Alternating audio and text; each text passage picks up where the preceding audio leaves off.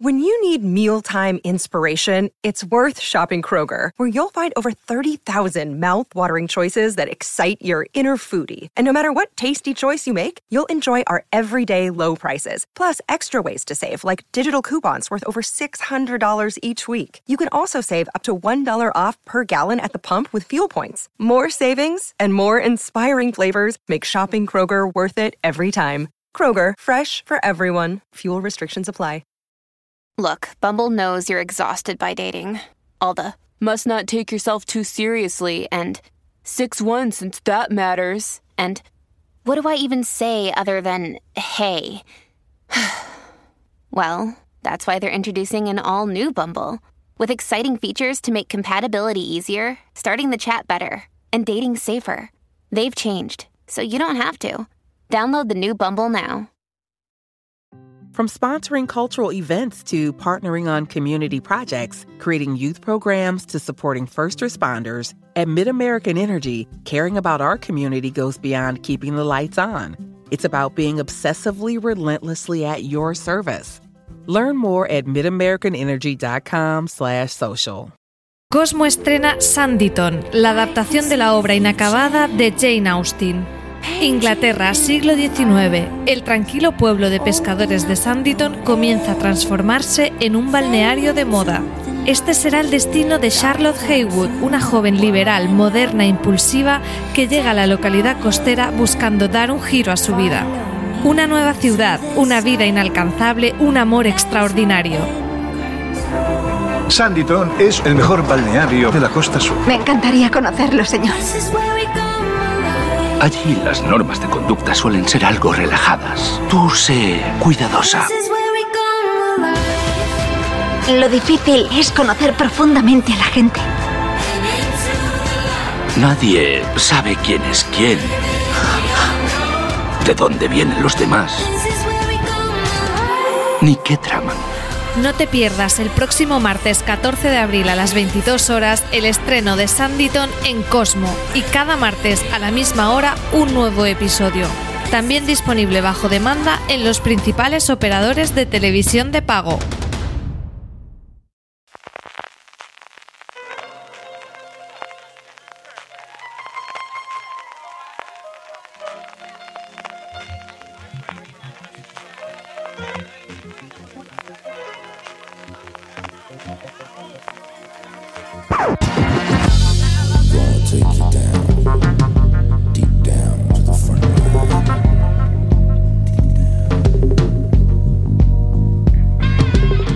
Bienvenidos a Streaming, el programa de Fuera de Series donde cada semana repasamos y analizamos las novedades y los estrenos más importantes de las diferentes plataformas de streaming, canales de pago y en abierto. En el programa de hoy hablaremos de la avalancha de estrenos de HBO España, debe ser, en serio, en serio, es una absoluta locura.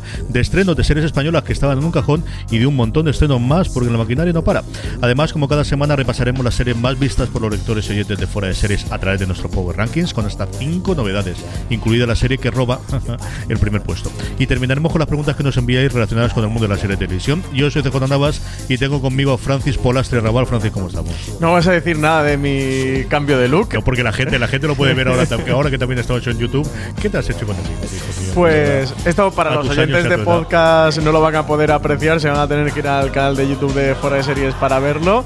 Eh, he perdido mi barba, pero he ganado un bigote, CJ. Así que cambio de look. Nuevos tiempos, nuevo look. Y ahora, como también somos youtubers y no puedo ir a la barbería, así que he decidido quitarme la barba porque la cosa se iba a empezar a poner náufrago, ¿sabes? De Tom Hanks eh, hablando ahí con como si fuera un Robinson Crusoe.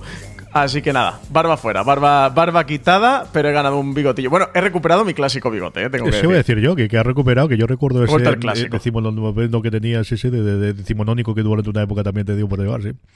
Así que nada, pues aquí estamos. También te digo, me he quitado la barba y ha vuelto el frío, así que mala decisión, ¿eh? Madre mía, estoy aquí como una sudadera. Qué, qué frío hace hoy, qué, qué- qué domingo y qué lunes con mal tiempo, ¿eh? Está la Sí, atmósfera lo baja y una hoy presión. también, y lluvias además, ha vuelto, y a ver, a ver, cuando, cuando es cierto que como estamos con otras cosas no estamos hablando del tiempo, pero llevamos un mesecito entre fríos y lluvias interesante para ser Alicante, ¿eh? desde luego que sí. Vamos primero, antes del repaso de, de todas las plataformas con la noticia, Francis, y es que hoy a las 7 de la tarde tenemos el Fuera de Series Live con la línea invisible. Tenemos un nuevo live, ya lo anunciamos la semana pasada, 7 de la tarde, en la web de espacio.fundaciontelefónica.com. Nuevo live con Alberto Rey, Marina Such y Álvaro Nieva de Fuera de Series, como siempre. También tendremos como invitados a Mariano Barroso, creador de la serie. Tendremos a Antonio de la Torre, Alex Moner y Enrique Auquer, grandes protagonistas que interpretan a Melitón Manzanas y a los hermanos eh, Echevarría. Pues muchas ganas de, live de esta miniserie de Movistar Plus que se estrenó el pasado miércoles 8 de abril, que muchos hemos podido ya ver completa porque son solo seis episodios de unos 42 minutos y, se estrenó antes de estos días de fiesta de Semana Santa que, hemos tenido por delante. Así que nada, todos los que hayáis visto La Niña Invisible, que os haya gustado la serie, acercaros a la web de espacio.fundaciontelefónica.com que tendréis ese FDS Live sobre la serie. A los que no hayáis visto, no sepáis nada, acercaros también al FDS Live y así descubrís un poquito sobre qué va esta serie, esta miniserie que cuenta el primer asesinato de ETA, el origen de, de la banda armada y ese primer asesinato que cometieron y también el primer asesinato que tuvieron. Hablaremos un poquito más ahí después en el programa de, de, la línea invisible cuando lleguemos a Movistar Plus y hablaremos también de ella durante esta semana en el canal de podcast como comentaremos al final del episodio porque ahora Francis es el momento de Amazon Prime Video. Y es que Amazon Prime Video llega este 17 de abril Bosch, su sexta temporada ya en emisión. Tenemos siete confirmadas que hay una última temporada de... Bueno, esta semana me leeréis sobre ellas en foradeseries.com hablando de cómo creo que es el, gran eh, mm, serie de detectives, serie de policía, serie noir, serie de, pues eso, del policía que, está en contra de, todos y que siempre con sus propios métodos puede hacerlo. Es una serie que para los aficionados al género es absolutamente necesaria, es, es maravillosa y Titus Bolívar que está inconmensurable junto con todo el elenco de, protagonistas alrededor. Yo creo que tiene una primera temporada, sobre todo por el tipo de desgracia que tiene, que al final es un asesinato, un asesino en serie que hemos visto ya mm, por activa progresiva 200.000 veces en la pantalla de televisión, que quizás es la más flojita, pero a partir de ahí la serie de verdad que es sencillamente maravillosa y vale muchísimo, muchísimo la pena, incluida esta sexta que llega, ahí a falta de una séptima. Y la serie ya más longeva de Amazon, ¿eh? CJ, mm. seis temporadas con una séptima va a ser la serie de ficción más longeva que vaya a tener, que vaya a tener Amazon. Le sigue Transparent con esas eh, cinco temporadas que tuvo al final, ¿no? Más el episodio final. Eh, pero fíjate vos, aquí a lo tonto, lo tonto, el piloto se emitió en 2014, creo que fue. El piloto era todavía de aquella, acuérdate de, lo primero que nos dijeron que iban a hacer, de que la gente votase y todo demás, pues de ahí salió vos, de ahí esa primera, había varias de ellas, las mm, voces decían que se había hecho el piloto, se había encargado la serie porque era una mm, colección de novelas, las de Michael Connelly, que se vendían muchísimo en Amazon y que era parte de, la información que ellos estaban recogiendo, también por eso se hizo cosas con el hombre del castillo, por las ventas que tenía Philip K. al menos eso nos contaron inicialmente. Y sí, a lo tonto, lo tonto, como digo, no es una serie de la que se abre muchísimo, pero es una serie solvente, es una serie de las que siempre está ahí y, que yo, de, verdad, los aficionados al, género de detectives, al género de, investigación, os recomiendo encarecidamente, salvando la primera temporada. De verdad que es la más complicada, a partir de la segunda yo creo que cogen el tono. En cada temporada aproximadamente adaptan de entre dos y tres libros de los de Michael Connolly, los entrelazan entre sí los distintos casos que tienen y a mí me parece una serie sencillamente maravillosa. Sí, sí.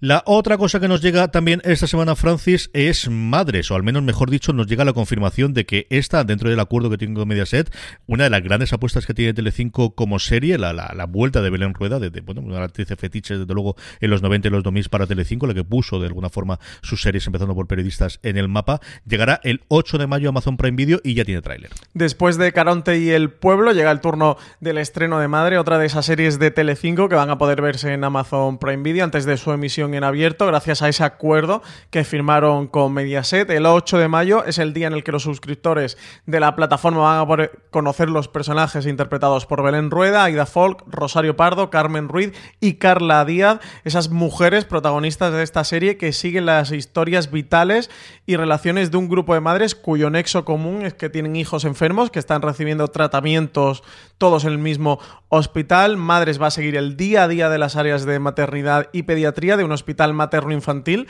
a través de los médicos, pacientes y sus familiares, pero poniendo en su centro las mujeres que aparecen, eh, que aparcan, perdona, sus vidas profesionales desde el momento en el que los hijos son ingresados. Tenemos a, a Belén Rueda como gran protagonista de esta serie, que eso que llega prontito a Amazon Prime Video. Hemos podido también ver el tráiler, está disponible en foreseries.com. ¿Qué te ha parecido, CJ? Yo creo que está muy en lo que buscas de una, es decir, una serie que se llame Madres, con esa temática que te hablen en rueda, yo creo que es lo que venden. O sea, otra cosa es que quizás una serie que llegue 10 años después o, de lo que esperas después. A ver la duración que le ocurre. Caronte me ocurrió exactamente lo mismo. Yo creo que tenía partes muy solventes, pero se notaba que es una serie quizás que hace 10, 15 años podría funcionar muy bien en televisión española, pero es que la televisión española, la internacional, es de loco. Pero también la española con los últimos estrenos ha cambiado. Ese es el miedo que tengo. Dicho eso, yo creo que es una serie que cuando se estrena en Telecinco puede funcionar muy bien y creo que va a tener su público dentro de Amazon Prime Video. Yo creo que es una serie que dentro de lo que cabe no te va a engañar. O sea, yo creo que en el tráiler tienes mm. claro de vas a llorar un montón, vas a ver a ella, gran dramón, ¿eh? cómo funciona. Y ya no solamente la parte que tienes delante de la pantalla, creo es potente, sino la de detrás de la pantalla como directoras. Por ejemplo, estaba Night Shaft también entre ellas. Yo creo que sí que le puede dar ese puntito de, de, serie diferente sin tratar de reinventarle a. Eh, es decir, esto no es veneno. Aquí no estamos intentando reinventar la rueda, sino estamos intentando hacer un producto tremendamente digno en la tradición de las series familiares de alguna forma que ha tenido Telecinco, que había abandonado por completo los últimos años, quitando la parte suya de comedias. ¿eh? Sí, sí, sí, totalmente. A ver qué tal, qué tal les funciona. Yo coincido plenamente contigo. El tráiler pinta muy potente, tiene un gran reparto, pero es el tipo de serie que, que yo creo que todos sabemos e intuimos. La otra cosa que tenemos ahora ya es con A3 Player Premium, Francis, y es que nos llega, hablando de estrenos de series españolas, Mentiras, eh, su primera temporada está 19 de abril. Javier Rey y Ángela Cremonte protagonizan esta nueva serie producida por A3 Media Studios, una adaptación de la exitosa serie británica Liar, que en España se puede ver a través de HBO. En ella tenemos a Laura Munar, una profesora de literatura y recién separada de su novio de toda la vida, que queda una noche para cenar con Xavier Vera, un reputado cirujano. A la mañana siguiente, Laura amanecerá sola en su cama con un gran vacío en su memoria y una sospecha terrible, y es que Xavier le ha drogado y violado. Es el punto de partida de este remake de, la serie Liar que trae a 3 Player Premium. Francis hablaba de cómo Liar la serie original se ve en HBO España y es con ello lo que vamos, vamos con HBO España.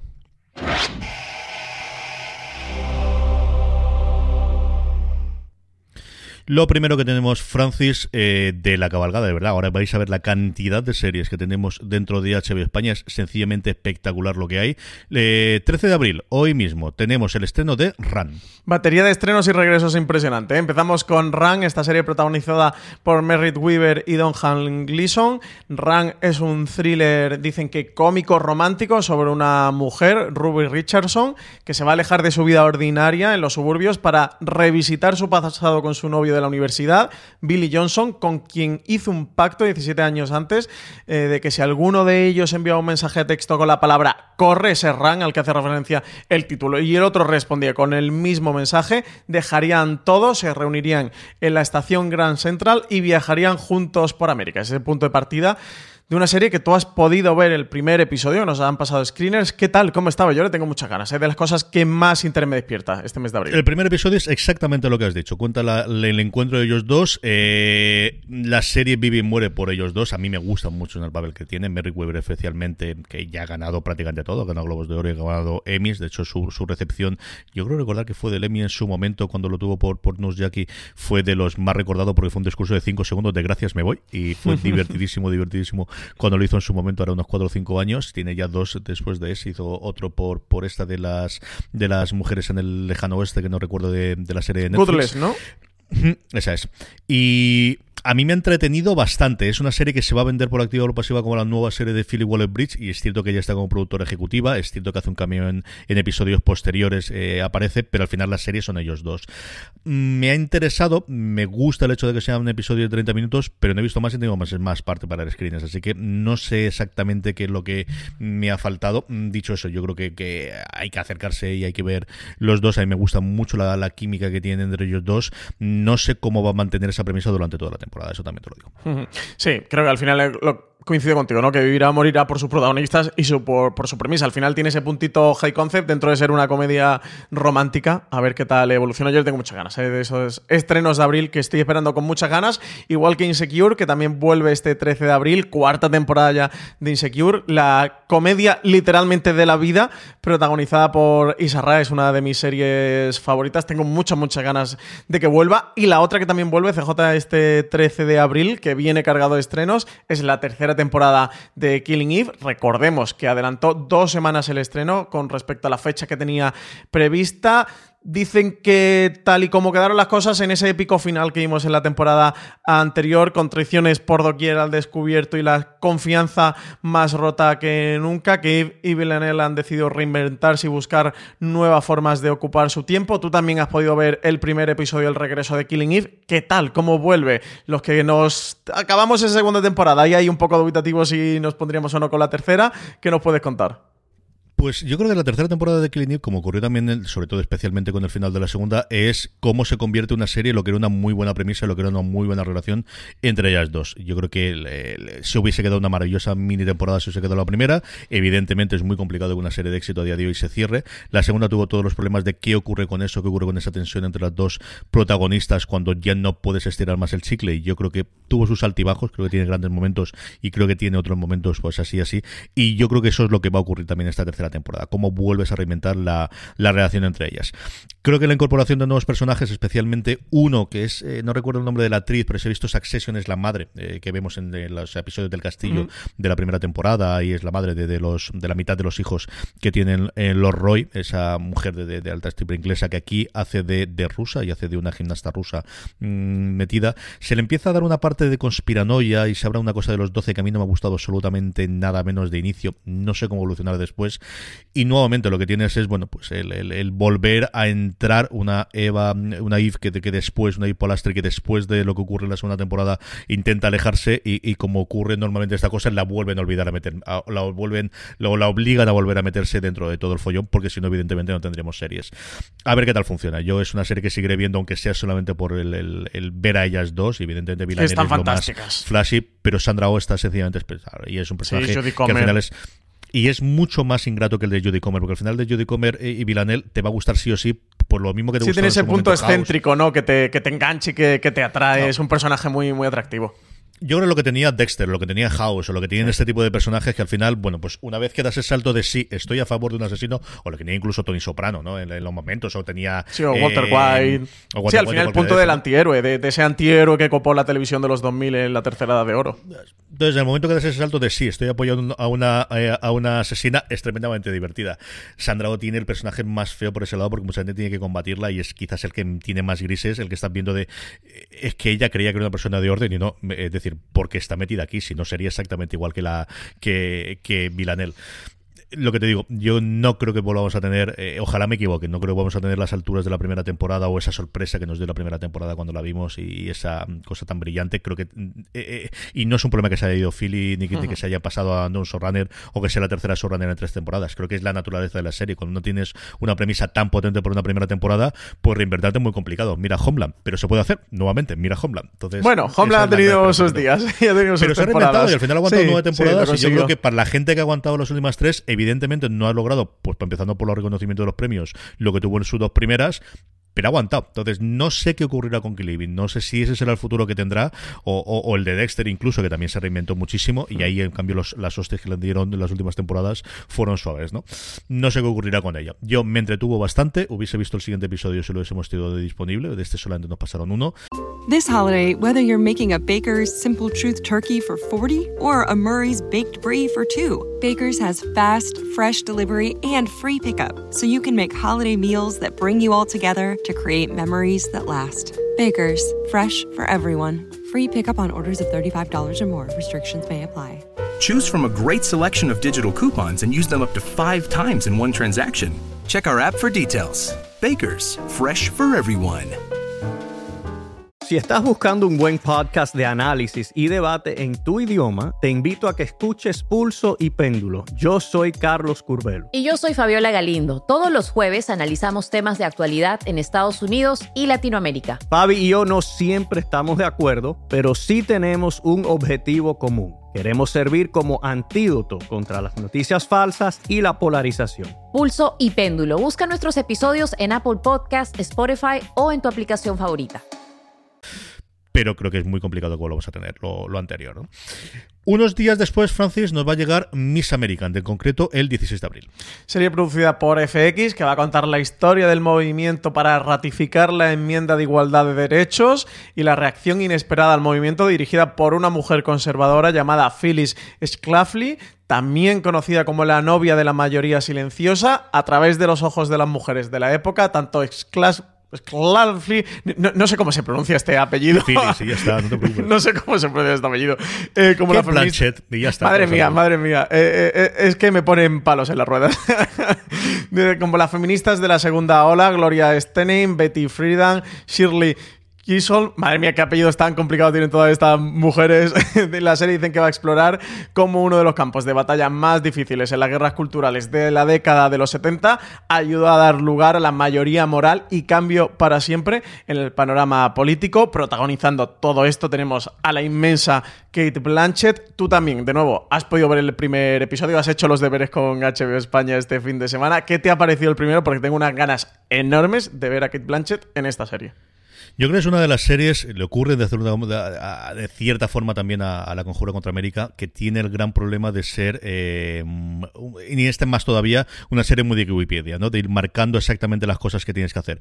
Es cierto que te metes directamente en el follón, no vas a contar ni la juventud de Phyllis, ni cómo llega a ser allí. Yo creo que tiene una gran presentación de personaje en los dos primeros momentos. En el primero a ella la vamos a ver en un desfile, pues eso, siendo Kim Blanche en un desfile para recaudar eh, dinero para un, recuerdo, un, un, senador o un, o un eh, gobernador republicano posando en bikini para fomentar aquello, en un bikini tremendamente casto, para la época, ¿no? Pero al final no deja de ser un bikini y de, y de verse con la bandera americana y estas cosas, pero sobre todo la gran presentación que tiene es un debate después que tiene con ese mismo personaje en el cual se demuestra que ella es que sabía de cosas. Sí, tenía seis hijos, sí estaba casado con un político, pero es que ella había estudiado, sabía de armas, era posiblemente la persona que más conocía. Se, habla sobre los acuerdos SAL, que son los acuerdos de desarme eh, balístico entre Estados Unidos y Rusia, y cómo eh, ella conocía y sabía perfectamente esa parte y, y, podía trabajar y quería trabajar como, como política porque tenía esa parte a mí me ha entretenido bastante, igual que como te he dicho antes, como la conjuro contra médica, creo que tiene el gran problema que tienen las series, sobre todo de, de, épocas recientes, que quizás son muy de Wikipedia,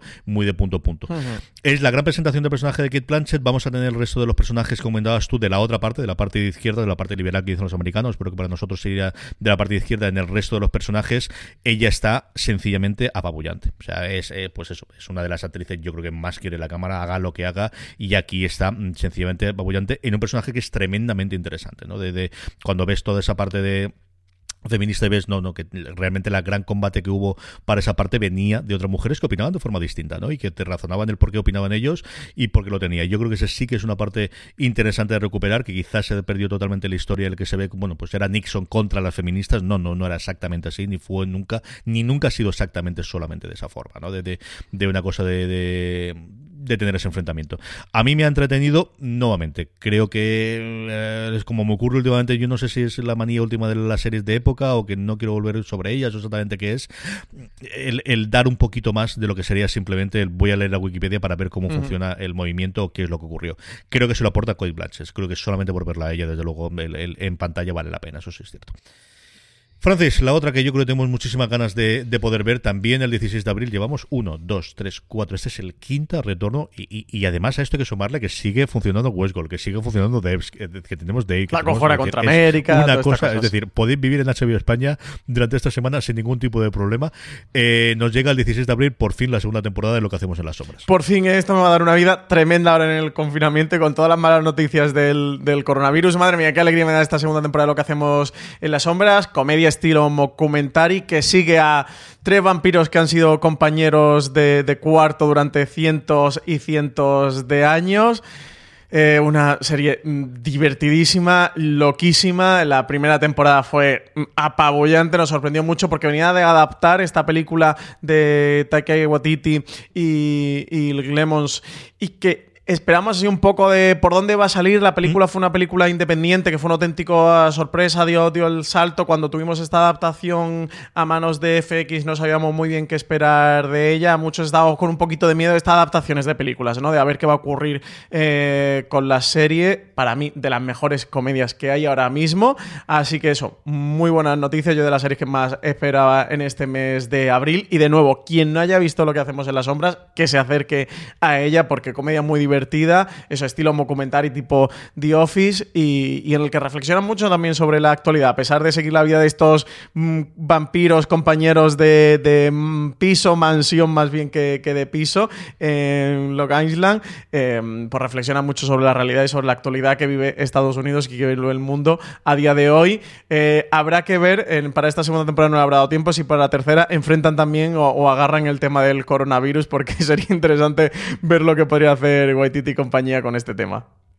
Es una serie divertidísima, además con arco. Yo tengo mucha curiosidad por ver lo que ocurre al final de la primera temporada, cómo lo van a retomar en esta segunda, que alguna cosa vemos en el tráiler y que cuando tiene que hacer efectos especiales yo creo que lo que mejor hace, porque al final no te los esperas, como estás todo el rato con la parte de la cámara y que parece que sea una cosa medio indie, medio hecha, pues no sé, de la bruja de Blair y cosas similares, cuando tiene efectos especiales ahí es de las series que más me sorprende con los efectos cuando ellos vuelan o cuando se transforman o cuando hacen cosas. Es una cosa eh, curiosísima y de verdad si no lo habéis visto es divertidísima, divertidísima, es la serie de las que más tengo que parar para las carcajadas y tiene ese episodio sobre el juicio que especialmente si has visto la película original o eres aficionados al, cine en general de vampiros es pues eso, una, verdadera y absoluta joya.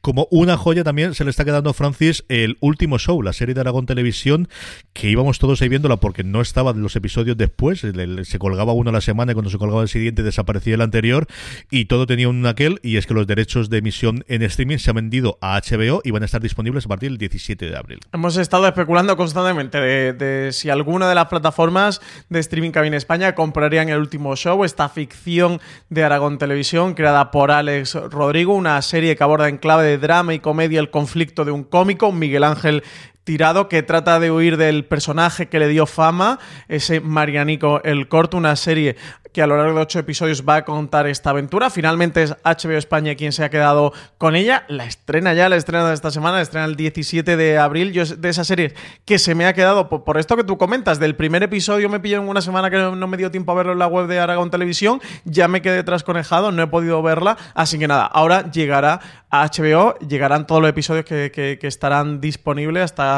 eh, ese 17 de abril. Luego irán llegando el resto hasta completar los ocho episodios que forman esta primera temporada del último show. Es una de las grandes revelaciones, o esas pequeñitas series que, han supuesto una sorpresa dentro del panorama audiovisual español, dominado por la producción de Movistar, de HBO, de Amazon, de Netflix, y que de repente una serie de Aragón Televisión se coloca en el mapa de los seriófilos. Pues eso, hemos tenido una, dos, tres, cuatro, cinco, seis series y además de eso, Francia nos va a comentar un poquito el último eh, serie documental, el último docu-crime que ha tenido HBO eh, España, Crimen de desaparición en Atlanta, dos puntos, los niños perdidos. ¿Has podido ver el primer episodio? ¿Qué te ha parecido, Francis? He podido ver el primer episodio, que es el que está disponible en la plataforma, ya está el segundo también, es este crimen, lo comentábamos la semana pasada por el estreno, que, que se ahonda en ella en la segunda temporada de Mindhunter, es el, el gran caso que centra la segunda temporada de la serie de David Fincher, que está en el aire, que no sabemos si va a tener tercera temporada o si va a seguir, que, los contratos de los actores se libres y no sabemos qué va a ocurrir con ella. En cualquier caso, esta docuserie, que es original de, de HBO, eso se centra en este crimen que ocurrió a finales de los 70, principio de los años 80.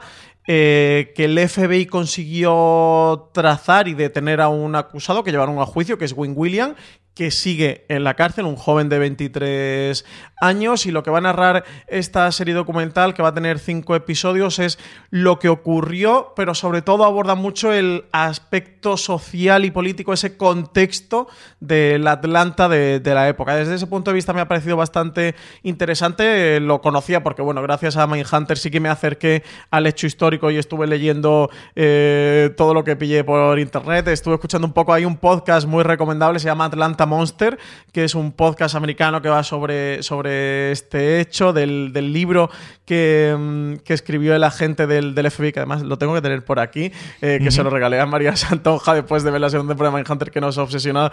Eh, también vi un poco de, del apartado este que habla de Win Williams y de cómo trazan el, el perfil, pero bueno, eso, más allá del, del, caso como tal de este asesino en serie de, de niños que hay en Atlanta o asesinos en serie, eso aborda todo el tema político, el cómo eh, se entiende la raza y toda la cuestión de raza en Atlanta, del papel de los afroamericanos en Atlanta, de ese punto eh, dorado, ese sueño dorado que viven ciertos afroamericanos en, en, Atlanta, pero toda la otra parte que se esconde o toda la realidad que, hay detrás, cómo afrontan las madres el, el, caso, eso es muy un documental, incluso más social y político y económico de la realidad de Atlanta de la época y de cómo sacude este caso la Atlanta de la época y el Estados Unidos de la época desde el punto de vista racial que, un trazado de, los asesinatos, este asesino en serie, al menos en el primer episodio. Pero entiendo que van a ir un poco por aquí, por aquí los tiros. Dicen que tienen nuevas pistas. Bueno, el caso, no sé si lo conocéis, pero se ha vuelto a, reabrir, pues 30 mm, años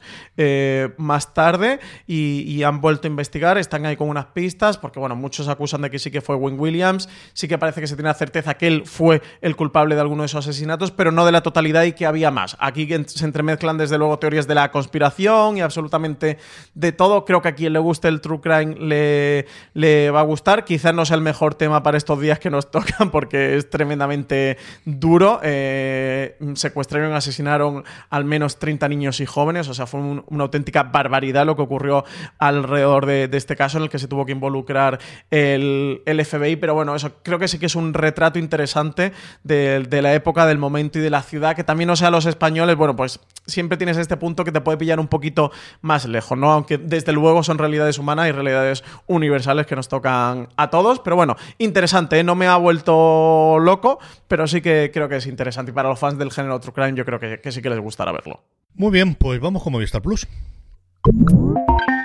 En primer lugar, hoy tenemos el like, como decíamos antes, y vamos a hablar un poquito de ello. Francis, ¿tú has podido ver entera la línea invisible? Me falta todavía un poquito para terminar. ¿Qué te ha parecido la temporada? Pues me la he devorado enterita. Eh, había visto, conseguí ver el primer episodio, bueno, lo comenté la semana pasada en, el streaming de la semana pasada. Eh, los cinco restantes han caído el domingo en maratón absoluto, ahí como los animales me la he devorado. Eh, la serie solo tiene seis episodios. Comenté la semana pasada en el streaming que tenía ocho, no. Tiene seis episodios, son muy cortitos, duran todos 42 minutos. Eh, creo que hay uno que tiene una excepción que son 45 minutos, pero no más. Eh, los episodios se ven muy rápido. Eso cuenta el origen de, la banda terrorista de, ETA, el origen desde el nombre o la curiosidad de los nombres que se plantearon, como en un principio iba a ser ATA, lo que pasa es que significaba en vasco pato y empezaron a buscar otro nombre hasta que dieron con, con ETA y cuenta desde ese punto del origen puro hasta del, nombre, hasta ese primer asesinado, eh, José Antonio Pardines, ese guardia civil, eh, ese primer asesinado dentro de, la banda terrorista, como fue... Mm, eh, Xavi Echevarría y Echevarrieta, perdona, y, luego ese primer gran asesinato que, cometen, que fue contra Melitón Manzanas, ese jefe de, la brigada político-social de Guipúzcoa. La serie, la verdad, me ha parecido muy interesante, está dirigida por Mariano Barroso. Mm, me queda la sensación como que el día de mañana, que es muy correcta en todo, que está muy bien ejecutada. Quizás le puede echar un poquito de menos, que, la serie está muy bien en todo momento. Bueno, el reparto es fantástico.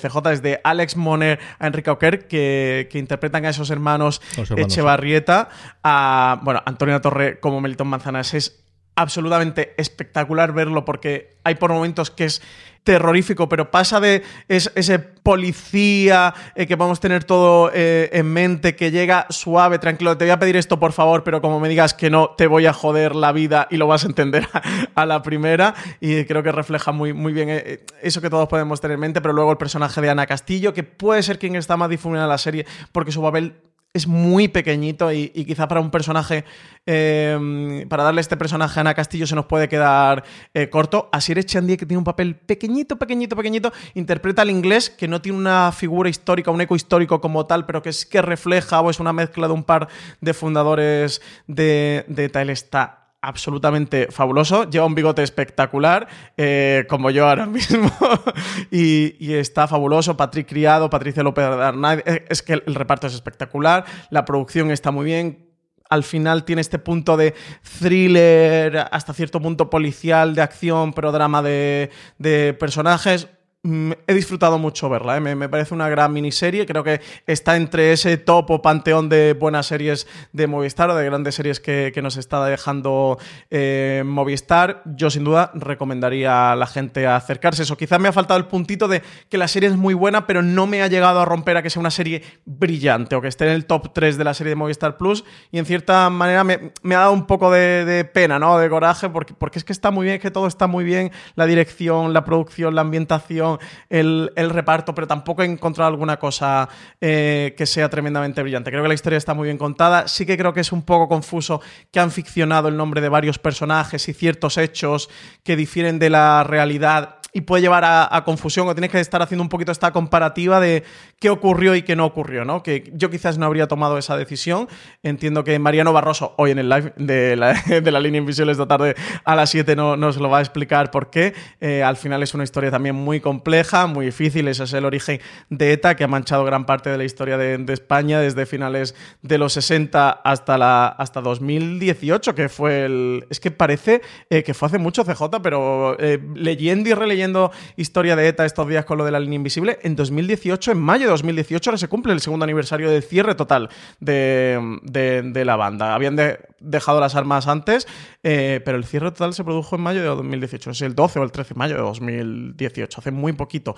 Eh, yo les recomendaría. Es que es. Eh, mm, esta serie es en el que te das cuenta del punto y la altura que ha cogido la ficción española, en el que es impecable en cualquier aspecto. La banda es el reparto de verdad es espectacular. Siempre nos quejábamos de este punto de queja de los actores españoles y tal, y con Hollywood y los actores ingleses. Y es que ves este reparto y es brutal. Es que podrían estar en cualquier serie de HBO, pero de la HBO norteamericana y absolutamente ninguno desentonaría un ápice. Es que esta Ramón Barea es brutal, de verdad. Eh, yo la recomiendo a todo el mundo que se acerque a ella. Al final es historia de España reciente y ha quedado una miniserie muy, muy, muy redondita de Movistar. Lo otro que teníamos esta semana en, Movistar Plus fue el regreso de, The Good Fight, su primer episodio de la cuarta temporada. Se han podido rodar, lo último que he leído yo es 8, no sé si están todos postproducidos o no, pero habían logrado eh, grabar 8 de los 10 que normalmente tienen las temporadas, 10 o 13, ahora no recuerdo de cabeza, pero vamos, que tenían 8 parece que para emitir, a ver qué es lo que ocurre. ¿Qué te ha parecido el primer episodio, Francis? Pues me ha gustado mucho, pero he hablado, acabo de hablar un montón, así que cuéntame tú primero. This holiday, whether you're making a Baker's Simple Truth turkey for 40 or a Murray's Baked Brie for 2, Baker's has fast, fresh delivery and free pickup, so you can make holiday meals that bring you all together to create memories that last. Baker's, fresh for everyone. Free pickup on orders of $35 or more. Restrictions may apply. Choose from a great selection of digital coupons and use them up to five times in one transaction. Check our app for details. Baker's, fresh for everyone. Si estás buscando un buen podcast de análisis y debate en tu idioma, te invito a que escuches Pulso y Péndulo. Yo soy Carlos Curbelo. Y yo soy Fabiola Galindo. Todos los jueves analizamos temas de actualidad en Estados Unidos y Latinoamérica. Fabi y yo no siempre estamos de acuerdo, pero sí tenemos un objetivo común. Queremos servir como antídoto contra las noticias falsas y la polarización. Pulso y péndulo. Busca nuestros episodios en Apple Podcast, Spotify o en tu aplicación favorita que te ha parecido a ti el regreso de Good Fight en un episodio que es a la par loco que espectacular. y no sé cuánto contar porque muy spoiler contar cualquier cosa de este episodio. Eh, yo creo que es un episodio. Eh, vamos a ver, yo lo comentaba este fin de semana en el Instagram Live con los directos que estamos haciendo del SF de cuarentena en, Instagram con Lorena, porque lo vimos los dos juntos. A ella no le gustó nada, pero a ella todo lo que suene a sueños o no se sabe exactamente qué o jugar. No le va lo onírico, ¿no? Que no le gusta absolutamente nada. No le gustaba nada los sueños de los sopranos, no le gustaba nada. Bueno, yo creo que de The Towers no llegó a verlo eh, todas las cosas como el asesino internacional de la tercera temporada, cosas similares. Y a mí son un tipo de episodios que siempre me han fascinado. Eh, si no lo habéis visto a día de hoy, pues es que tampoco sé cuánto puedo contar más allá de esa parte. A mí me ha encantado. Yo creo que es uno de los grandes episodios que tiene la serie. Juega con, un montón de cosas y juega muy inteligentemente con... Eh, sabemos cómo son los personajes, sabemos lo que son, sabemos cuáles son nuestra ideología Pero vamos a ver qué es lo que esto llevaría, ¿no? Y qué es lo que llevaría adelante y cómo mm, el hecho de que haya solamente una cosa que fundamentalmente no me contado nada más es qué hubiese ocurrido si no gana Trump, si no gana Hillary, eso no soluciona todos los problemas del mundo, por mucho que nosotros creamos en nuestra mente de izquierda o liberal que va a ser así. Y ese sencillo o ese ejercicio de ir un poco más a medida que lo hacen los King, que en algún momento eh, Sorkin hacía en el ala oeste de la Casa Blanca cuando decidía que los republicanos no eran caricaturas, sino que también las personas intentaban analizar qué es lo que tenía detrás y qué es lo que defendían o qué dejaban de defender. Y yo creo que alguno de los grandes episodios de, eh, de la serie lo era. Y una vez que se fue Sorkin, sobre todo con el personaje de Alan Alda en las últimas dos temporadas, luego modificado eh, en los finales. Pero yo creo que ese momento es, son momentos que primero porque no te los esperas y segundo porque cuando los escribes bien y los escribes desde la otra orilla como está en el matrimonio King yo creo que es cuando ganan ese punto. Y aquí ocurre. Yo me pareció un, episodio sencillamente maravilloso disfruté muchísimo y a partir de ahora que empieza la temporada porque realmente aquí lo que hemos tenido es pues eso una especie de prólogo una especie de de, de una especie de, de, de, entreacto entre la segunda y la tercera temporada de cómo ocurre y a partir de aquí perdón entre la tercera y la cuarta temporada y a partir de aquí empezará la temporada como debe ser con ese arco que nos está haciendo con ese memorándum para arriba y para abajo de me aprenderé el final del número, pero sigo sin aprendérmelo, que le aparecen todos los trailers y todo lo demás, y la temporada empieza a partir del segundo episodio. Sí, es muy curioso porque los al final podríamos, yo creo que podríamos catalogar que es un episodio embotellado. Los episodios embotellados suelen estar en mitad de una temporada, en una recta final de temporada. Aquí abre la temporada. Eh, con esto yo creo que no es demasiado spoiler decir que es una ucronía, no sé si podemos tal. Eh, y me, me ha parecido una idea genial, me ha parecido una idea brillante, ¿verdad? Que se te queda este punto de no he comenzado realmente la cuarta temporada, pero creo que ha comenzado la cuarta temporada mucho más de lo que podemos pensar. Es decir, lo que está contando sobre los personajes, sobre lo que piensan, sobre lo que están viviendo, creo que al final lo que va a sentar eh, las bases de esta cuarta temporada y es un gran preámbulo a, lo que va a ocurrir eh, y en cuanto a la trama. Tengo mucha curiosidad por ver la cabecera del segundo episodio, porque la cabecera, estamos acostumbrados a esta cabecera de los King en lo que todo explota, eh, explosiona y aquí todo implosiona, aquí todo se vuelve a reconcentrar, todo lo que todo lo que se ha reventado eh, vuelve a unir sus piezas. A ver si van a mantener la cabecera o la han hecho solo para el primer episodio y el resto va a ser la clásica de los King y the Good Fight, de que todo vaya explotando y, eso no, es un, o no es solo un guiño el primer episodio, sino a toda la, temporada. A mí me ha parecido un juego muy divertido, un juego que en manos de los King pues es un auténtico caramelo. Me ha encantado el regreso a la cuarta temporada de Good Fight y me encanta que una serie como, como esta nos sorprenda, sorprenda tanto como espectadores espectadores, porque creo que todos a los 5 minutos, 10 minutos de ver el episodio era como, ¿qué está pasando? ¿Qué es esto?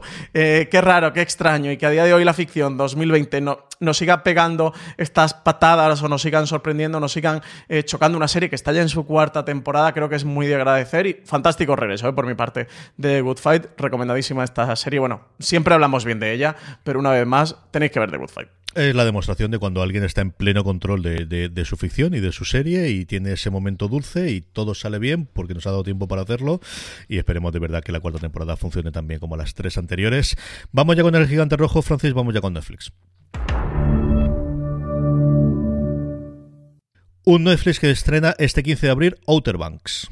La serie tiene lugar en Carolina del Norte, los idílicos Outer Banks, un ambiente soleado y playero, pero con una gran división de clases. En este descubriremos la historia de un grupo muy unido de adolescentes locales, también conocidos como los Pogues, en plenos Outer Banks. Cuando un huracán acabe con todos los planes que estos tenían para la temporada de verano, esto desencadenará una cadena, una serie de eventos que obligará a los amigos a tomar decisiones que alterarán su vida, la búsqueda del padre desaparecido de su líder, romances prohibidos, una búsqueda del tesoro de alto riesgo y el creciente conflicto entre los Pogues y sus rivales en una serie que catalogan como una mezcla entre Riverdale y The OC, así que con los tiempos que corren ya vemos que todo esto son trivialidades y pocas cosas, ¿eh? esto un huracán. Vale, por estas cosas tiene su público, Marisu seguro que no lo dice el fin de semana cómo está la serie y podemos hablar con ella. La otra que nos llega un día después, 16 de abril, la tercera tercera temporada de Fauda. Nueva temporada en la que el escenario principal de esta unidad israelí contraterrorista que sigue la serie se va a concentrar en la franja de Gaza donde intentarán contrarrestar las acciones del grupo terrorista y gobernante del enclave palestino Hamas. Y por último, la primera serie que llega dentro de ese acuerdo multianual que tuvo Kenya Barris, el, creador de Blackies y de todas las series que vinieron hasta allí, para Netflix con un hashtag delante, Black AF es como se va a llamar, realmente la AF es lo que todos sabéis que puede funcionar, y con el hashtag que nos va a matar todas las búsquedas de Google de la gente que haga con la serie esta, Francis. Pues serie protagonizada por el propio Kenya Barris, quien es además es su creador, también protagonizada por Rashida Jones, nuestra amada Rashida Jones, que, que la en Parks and Recreation. La serie aborda en clave de sitcom cómo van a lidiar sus protagonistas con las relaciones, las cuestiones raciales y culturales mientras se van haciendo a su nueva y acomodada vida que van a enfrentar.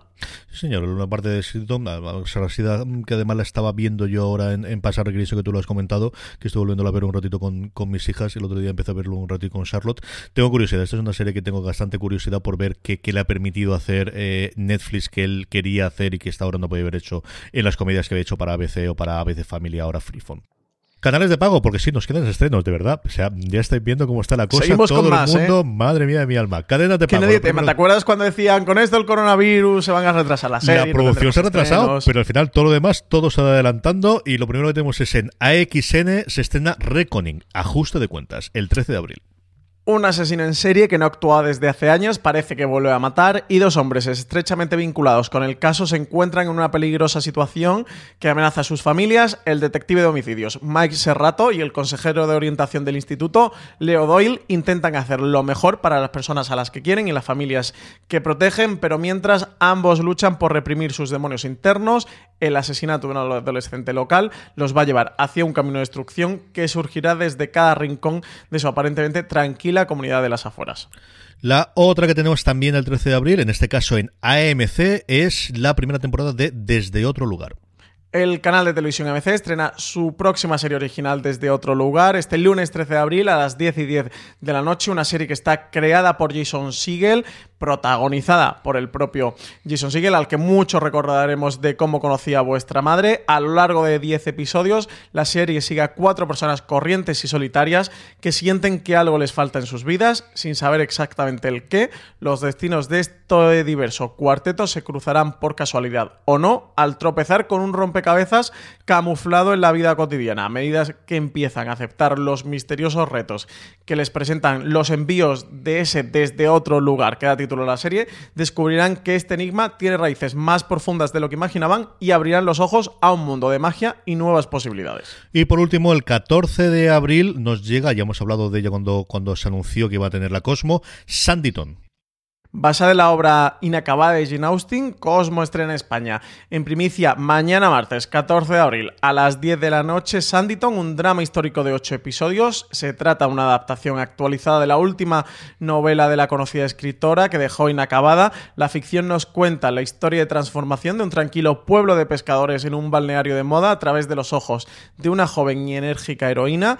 Estamos en pleno Inglaterra del siglo XIX y allí tenemos a Charlotte Haywood, la protagonista de la historia, que es una joven liberal, moderna e impulsiva, que vive en una granja en Sussex, aunque de familia acomodada, desea darle un giro a su vida cuando su destino se cruza con el de la familia Parker, que aceptará encantada su invitación para trasladarse a la localidad caustera de Sanditon, un pueblo de pescadores con aspiraciones de convertirse en un popular destino turístico. De todo lo anterior, Francis, ¿qué recomendamos esta semana?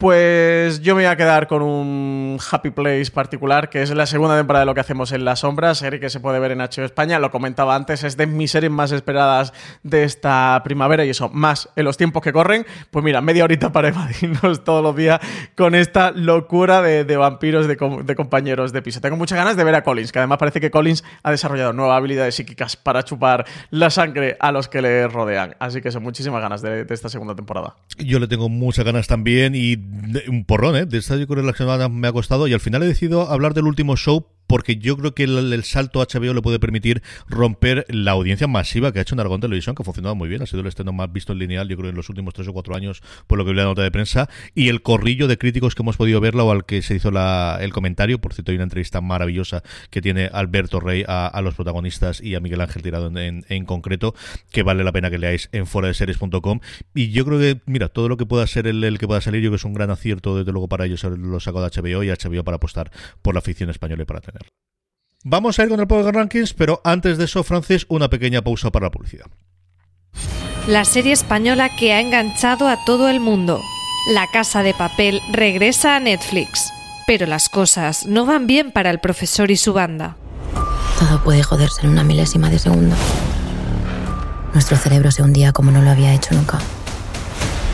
Y con él todos nosotros. Te ofrezco la libertad. Si no colaboras, 30 años. Tú decides, inspectora. Acabo de perder las cámaras de limpiaros del banco. Estáis solos. Que ya no sois invencibles. Profesor, usted dijo que era imposible salir de aquí. Pero que iba a sacarnos. Cumpla su palabra. Tokio es un asesino. Mucho más que un atraco y tú lo sabes bien.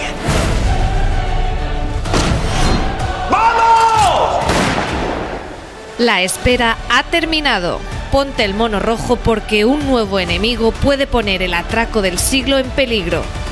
La Casa de Papel parte 4 ya disponible en Netflix.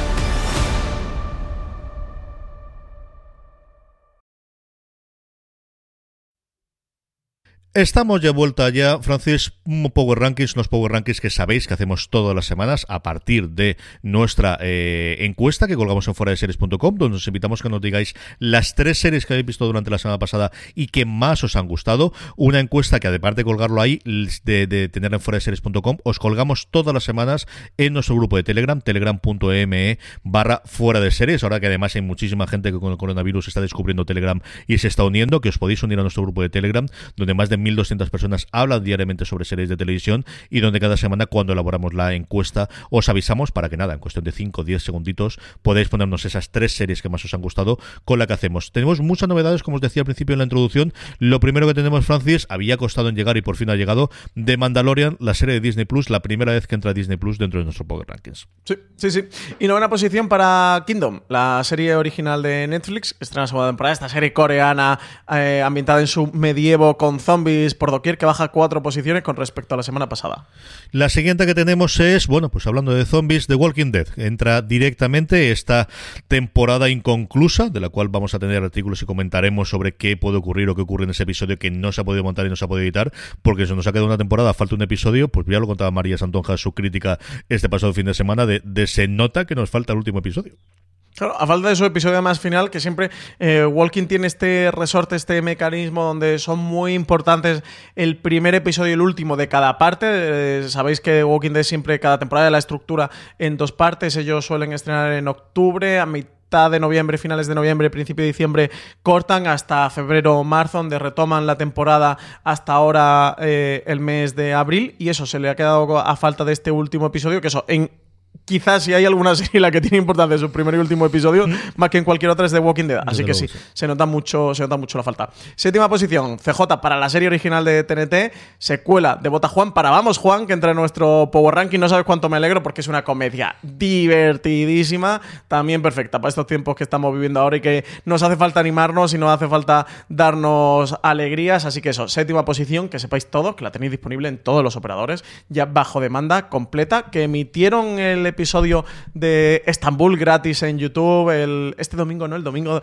el, perdona, el domingo, ¿no? El fin de semana pasado, este no, justo el anterior, pero si no lo pillasteis, pues si tenéis Movistar, Sky, Vodafone, que sepáis que la tenéis ahí disponible, Orange, etcétera, etcétera. En el sexto entra también la otra novedad, la más alta, a falta de, que comentemos el primero, Ozark, de la cual se está hablando muy muy bien de su tercera temporada. Se está hablando muy bien, han dejado varios comentarios ¿eh? por ahí, ahora, ahora los comentaremos. Quinta posición, CJ para Star Trek Picard, que ya acabó su primera temporada, que pierde un puesto con respecto a la semana pasada, pero eso terminó ya hace tres semanas, ¿no?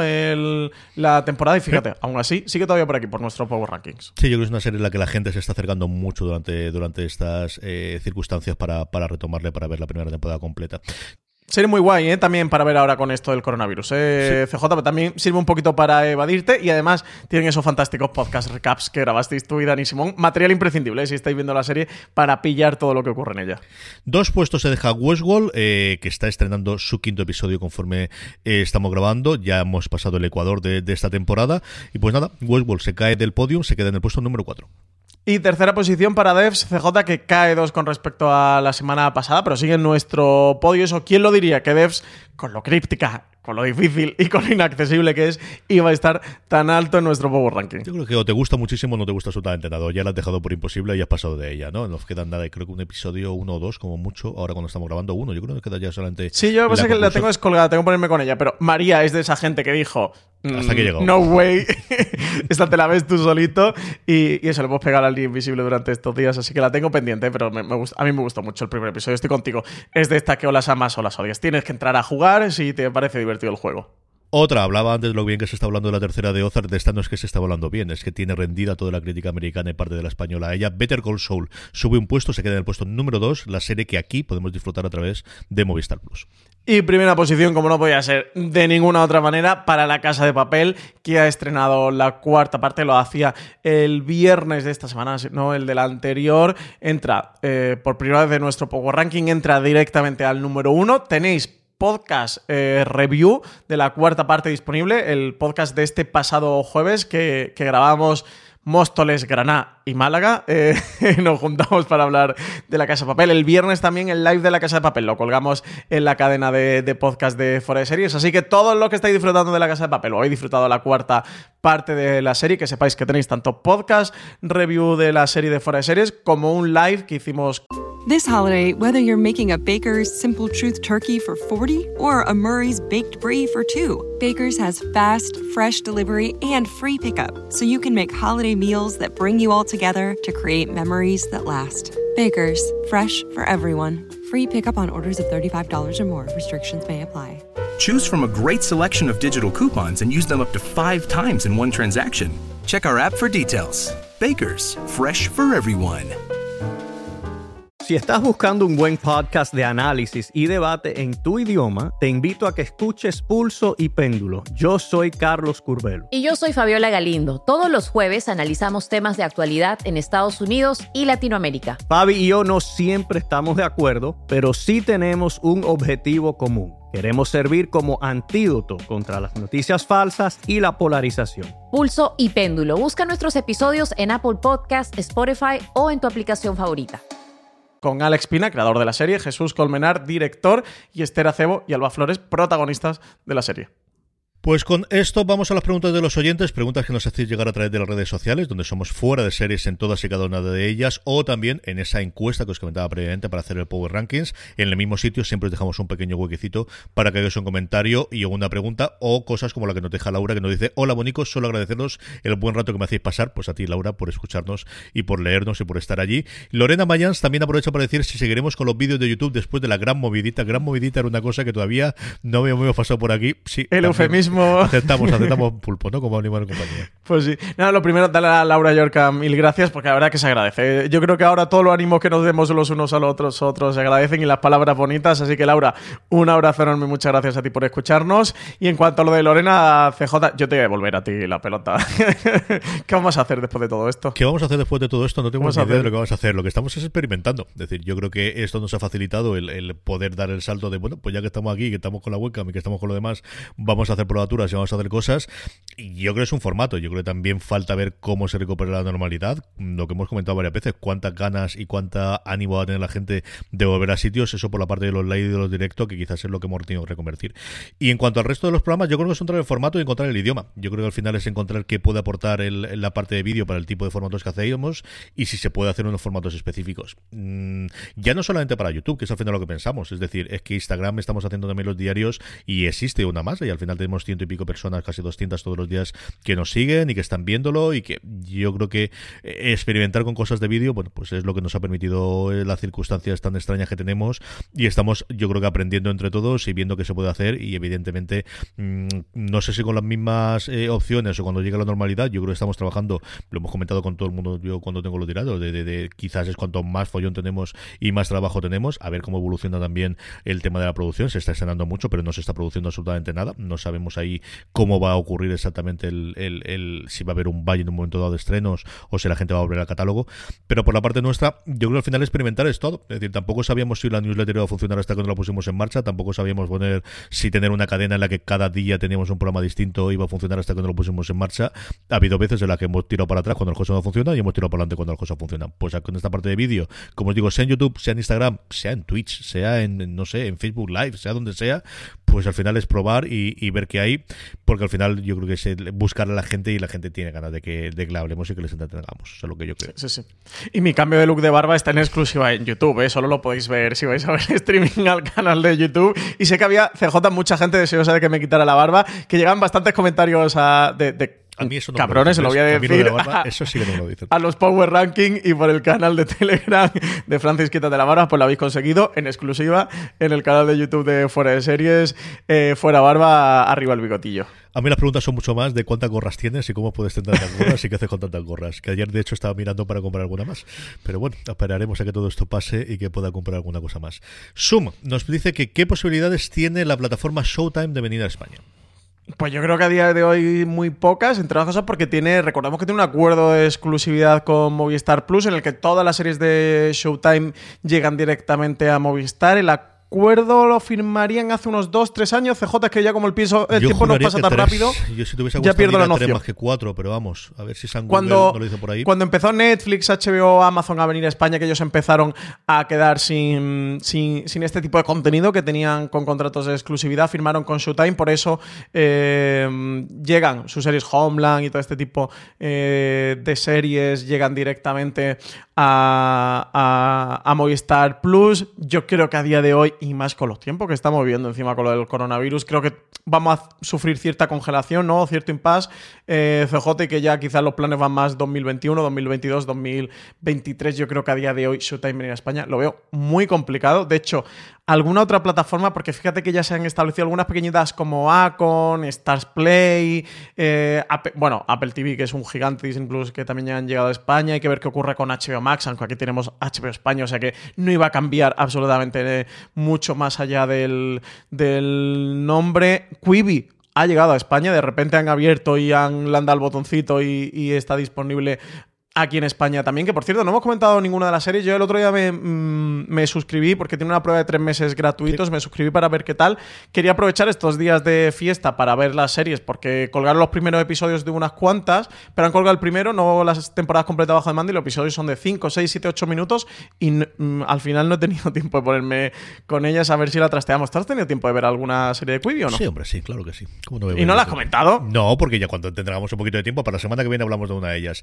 Yo estoy estoy viendo regularmente una que es muy mala, pero no sé por qué me ha gustado, que es tremendamente pretenciosa, de un asesinato de una cría en los años 90 o finales de los 80 primeros de los de los 90, que tiene un montón de gente conocida, empezando por Queen Latifah que hace de policía, y Mahale, el, que hacía del de que le llevaba el bolso a la vicepresidenta en VIP y, y varias gente conocida y de verdad que la serie no me gusta nada o me parece muy floja, pero no sé por qué, ya creo que este, he pasado ya al punto de quiero saber qué le ha pasado y saber quién es el asesino, porque ocurre sí, es tan mala que es buena, ¿no? un asesinato, sí.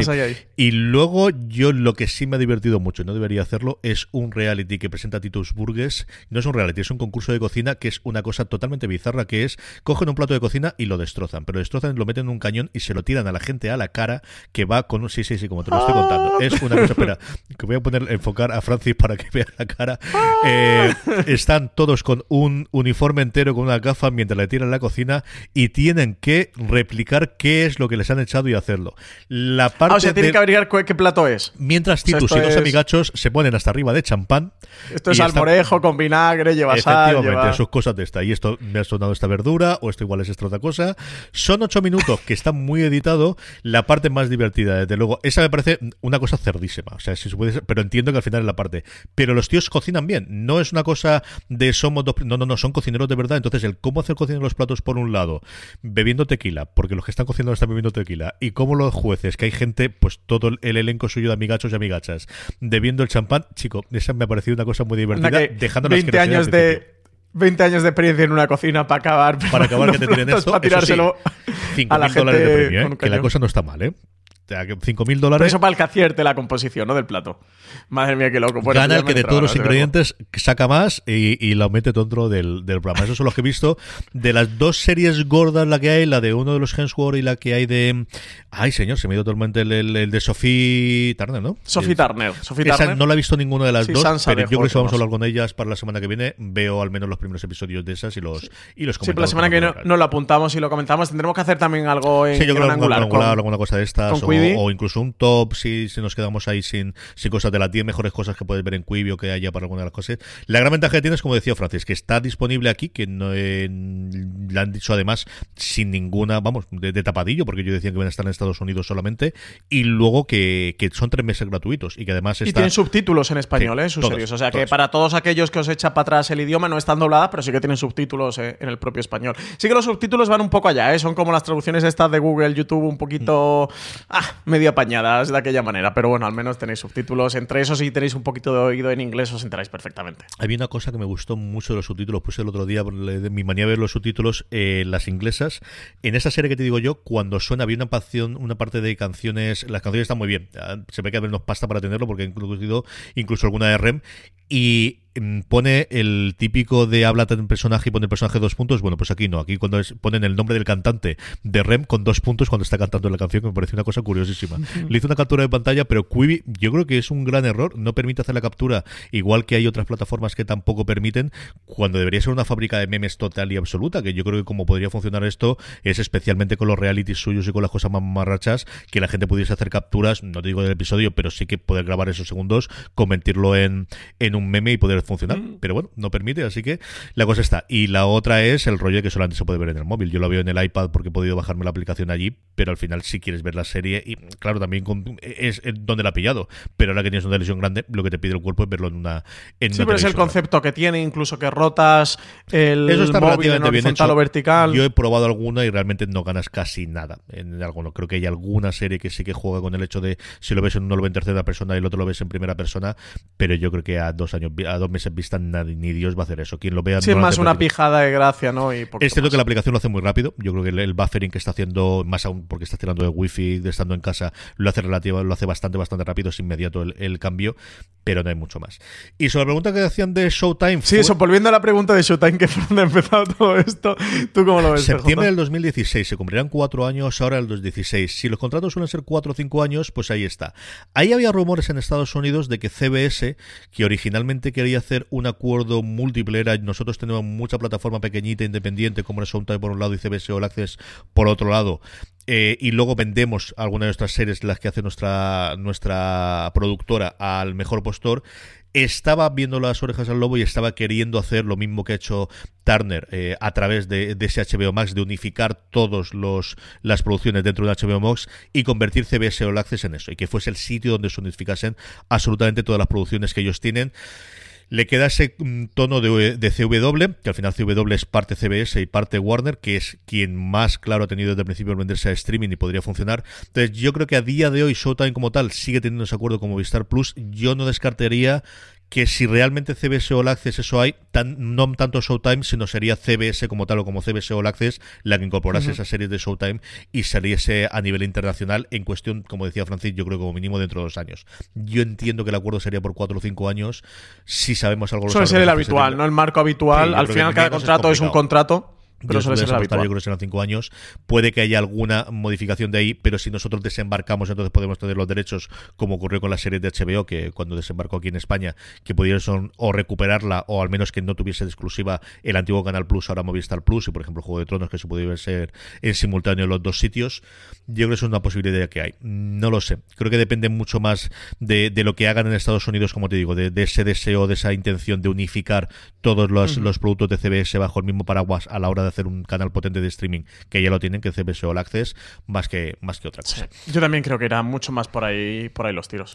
Estoy completamente de acuerdo. Antes de despedirnos, Francis, como siempre, vamos con lo que se puede eh, ver y oír esta semana en Fuera de Series, en la cadena de podcast, donde intentamos batir semana tras semana el, el récord del título más largo en nuestro top. ¿Qué podemos leer? Pues tenemos mañana gran angular de cómo funcionan las series diarias contigo, con Alberto Rey, con Borja González Santaloya, eh, coordinador de guion de Amares para siempre, también ahora creador junto a Diana Rojo de la serie Luis Melia, que nos va a explicar cómo funcionan las series diarias. Un programa que ya habéis grabado, CJ. ¿Estáis hablando de, o habéis hablado de, qué ha ocurrido ahora con la serie diaria, con todo este tema? de todo, de cómo siguen funcionando ellos a nivel de guion mientras que la producción está parada, de cómo piensan, piensan que podrán volver, porque precisamente sí, es cierto que ellos tienen un mes y medio ahí de parón, pero es cuando normalmente se decide para montar nuevos decorados, y que no está absolutamente nada claro eso. Y hacemos un repaso también a la historia ¿no? de, las, de las series diarias y cómo evolucionó en España, desde los seriales de radio en su momento, del cómo es curioso que los seriales o las, las grandes soap operas americanas, que aquí las conocemos pues por el, el Friends, ¿no? Por ejemplo, que trabajaba Joe Wendy en nuestra vida, que es una serie real, o sea, que existe en Estados Unidos, igual que Hospital General, nunca han llegado las anglosajonas aquí, ni Coronation Street la inglesa, ni, ni Neighbors, que yo recuerdo que era la serie en mi época de la que había salido Kylie Minogue y para la más reciente la que ha salido los hermanos Hemsworth, la australiana tampoco ha llegado aquí, como mucho en alguna, yo creo en alguna de las autonómicas. Esa época también de las autonómicas, de las series diarias de las autonómicas, TV3 abrió allí, Diagonal también eh, tuvo muchísimo peso. La explosión que tuvo aquí en su momento con las series venezolanas y sudamericanas, empezando por Cristal, esa evolución y cómo se ha llegado a la situación actual, ¿no? En la que las series diarias tienen por un lado las turcas y por otro lado esa producción. Hablando un poquito de, de ese funcionamiento de las series, de cuál es el proceso habitual y, como decías tú, cómo les ha afectado la situación actual para, para ese proceso habitual que tienen de una máquina tremendamente bien engrasada y en la que trabaja muchísima gente todos los días. Mm, totalmente. Así que bueno, un gran angular muy interesante y más ahora eso, con esta situación y que nos cuente cómo lo están viviendo y cómo lo van a llevar, más interesante aún. Luego el miércoles tenemos un top de título interminable. Es, eh, bueno, más fácil que los apellidos de los personajes de, de Mirs América me va a resultar. Eh, se titula Series subidas de tono, abre paréntesis, por si te pones tontorrón durante la cuarentena, cierra paréntesis. Así que nada, un top divertido, así un poquito eh, cachondete, eh, para ahora que, que, no hace falta todos reírnos y levantarnos el ánimo. Además, hemos juntado a nuestros subiditos de tono de cabecera de fuera series, como es Alberto Rey, Richie Fintano y Marichu Olazábal. Así que nada, un top muy divertido, que no os perdáis que, que, van a tener recomendaciones muy, muy, muy locas y que ha dado lugar, origen a una cosita que va a empezar a hacer Alberto Rey también en, fuera de series a partir de este miércoles cuando inauguremos el top. Review de la línea invisible y fuera de series live de la línea invisible tenemos el audio como siempre para completar lo que podamos eh, tener en nuestro eh, cadena de podcast esta semana y en la web muchísimo contenido porque de verdad que no paramos. Entre ellos tres cositas que quería recomendar tú, Francis. Tenemos las entrevistas de, de Álvaro Nieva sobre la casa de papel y digo entrevistas porque ha sacado, ha sacado hasta cuatro en total. Recomendarlo eso para todos los que habéis visto La Casa de Papel.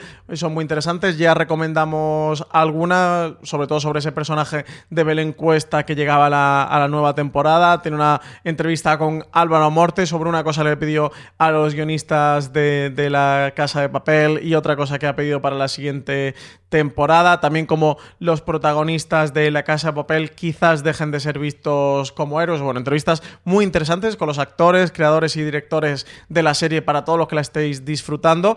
También artículo de Valentina Morillo, porque recordemos que la semana pasada se cumplió el 30 aniversario del estreno de Twin Peaks, 30 aniversario ya, de la serie creada por David Lynch y Valentina Morillo nos cuenta 20 curiosidades para celebrar ese aniversario de una de las grandes series de la historia de la televisión. Y por último, columna de Alberto Rey de esta semana pasada, ¿cómo lo haría Succession? Una reflexión de Alberto Rey de cómo antes o después, pues esta crisis que nos está dejando sanitaria el coronavirus se va a reflejar o se verá reflejada en las series de televisión. Se plantea qué ocurriría en series como Larry David o, o Thirsty Rock, en series de comedia, pero también, y quizás decía que la que más le interesa es cómo lo abordará o cómo lo abordaría Succession, esa serie creada por Jesse Armstrong. Hemos comentado, Alberto y yo, eso un montón, un montón, un montón de veces. Hasta que ha llegado el streaming. Tenéis mucho más contenido eh, en podcast, no solo esos estrenos, sino todo el catálogo histórico de fuera de series en iVoox, en Spotify, en Apple Podcast y en cualquier otro reproductor que utilicéis. Pasaros por fuera de series.com y si queréis verle el bigote a Francis, que ahora lo tenéis en primera bola, pasaros por el canal de YouTube, donde estamos colgando todos los lunes este streaming que grabamos hasta que ha llegado. Don Francis Arrabal, un abrazo muy fuerte. Hasta la próxima semana. Pues nada, un abrazo enorme. Tened mucho cuidadito por ahí, ¿eh? A todos vosotros, gracias por escucharnos, gracias por estar semana tras semana con nosotros y como llevo diciendo de esta cuarentena, ahora con mucha más razón que nunca, tened muchísimo cuidado